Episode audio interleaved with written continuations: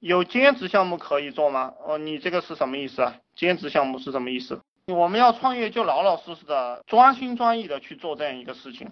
很多人创业的时候老是想他兼职能不能把这个事情做好，还有就是说边上班边做，这个是不可能做好的。极少有人可以这个样子也成功。为什么这样讲？就是说我们创业的人啊，都是在拼，天天都在拼。你上着班，然后兼职都比我做得好，那搞毛线啊？除非你很聪明。你认为你相当聪明，然后可以不努力工作也能赛过那些天天花心思想怎么创业的人，把它做得好，那我我就算牛逼啊！还有一个就是你们要做虚拟项目的话，你要审视一下你自己的核心优势。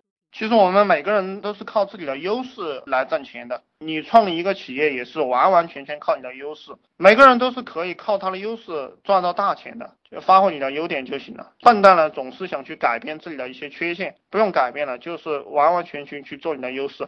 这个优势就是你现在心里面觉得你做什么舒服，你就去干什么，是这样一个套路。然后你舒服了这个东西呢，你要想尽办法把它卖出去，就是这么回事。包括打游戏，我以前有同学在打游戏，他现在也自己开了个游戏工作室。我真的没想到什么虚拟赚钱，这个虚拟赚钱我不是讲过了嘛，就是在这个五八同城上，呃，你每一个项目，你搜五八同城，每一个项目上面加一个加一个培训，你你就可以做虚拟项目了，卖资料、卖软件、卖培训都是属于虚拟的这样一个项目，然后在网上卖服务，我告诉你们的，卖什么算命啊，卖风水啊，卖这。这个东西它不都是虚拟的吗？凡是你在互联网上看到的，很多都是虚拟的，怎么没有虚拟的？你在那个淘宝网上去搜那个一元，然后你在淘宝网你搜一个一元，你会发现很多虚拟的东西，然后还有卖这些教程啊、视频的。都是虚拟的，在线教育啊，这些都是虚拟的，你随便去扩散嘛，往任何一个项目上套，这些都是虚拟的产品。为什么会没有虚拟的？对你到淘宝网上去搜一元，你就会看到很多虚拟的这个项目。发现我们这个群问的问题就是把人往最下端牵的。其实大家真正的要往大的玩，实际上不应该问这些问题，你们应该问的是团队啊，然后人员啊，管理啊，然后机制分配啊这种问题。其实我都不喜欢回答这种问题了，为什么？因为这些。东西就会把一个人弄得赚不到钱，成天扯淡这些东西。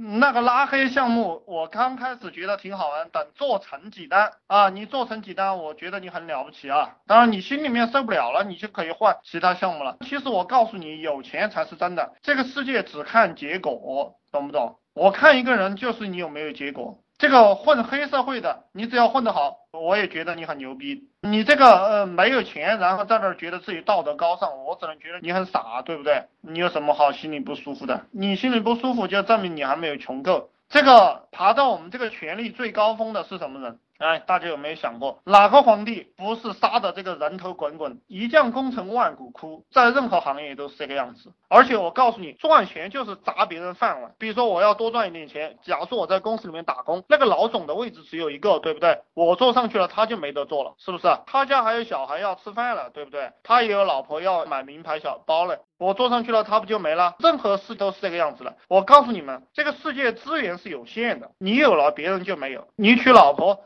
你看了一个漂亮妞，你兄弟也看上了，你是不是就让给你那个兄弟了？啊，你去想这些问题嘛，这一下你心里舒服了吗？其实你心里还是不舒服。也就是说，你穷的时候心里不舒服，然后你刚好赚了钱了，你富的时候你还不习惯，还不适应。其实我就是这样跟你讲，你还不适应。我们赚了钱了，我们去酒店里吃好的喝好的，那路边上同样有乞丐。那你为什么不把你的这个碗里的东西交给那个乞丐吃呢？其实这个生存资源你掠夺了，他就没有了呀，就是这个道理嘛。你看我们这个马云同志做了这个淘宝，这个实体店很少人去逛了，他砸了这个实体店人的饭碗。那实体店的这些人，他也有老婆有孩子呀，他也要赚钱养家，他还要等着给他那个车加油呢，对不对？他没钱赚了，他那个车也不敢开了，是不是？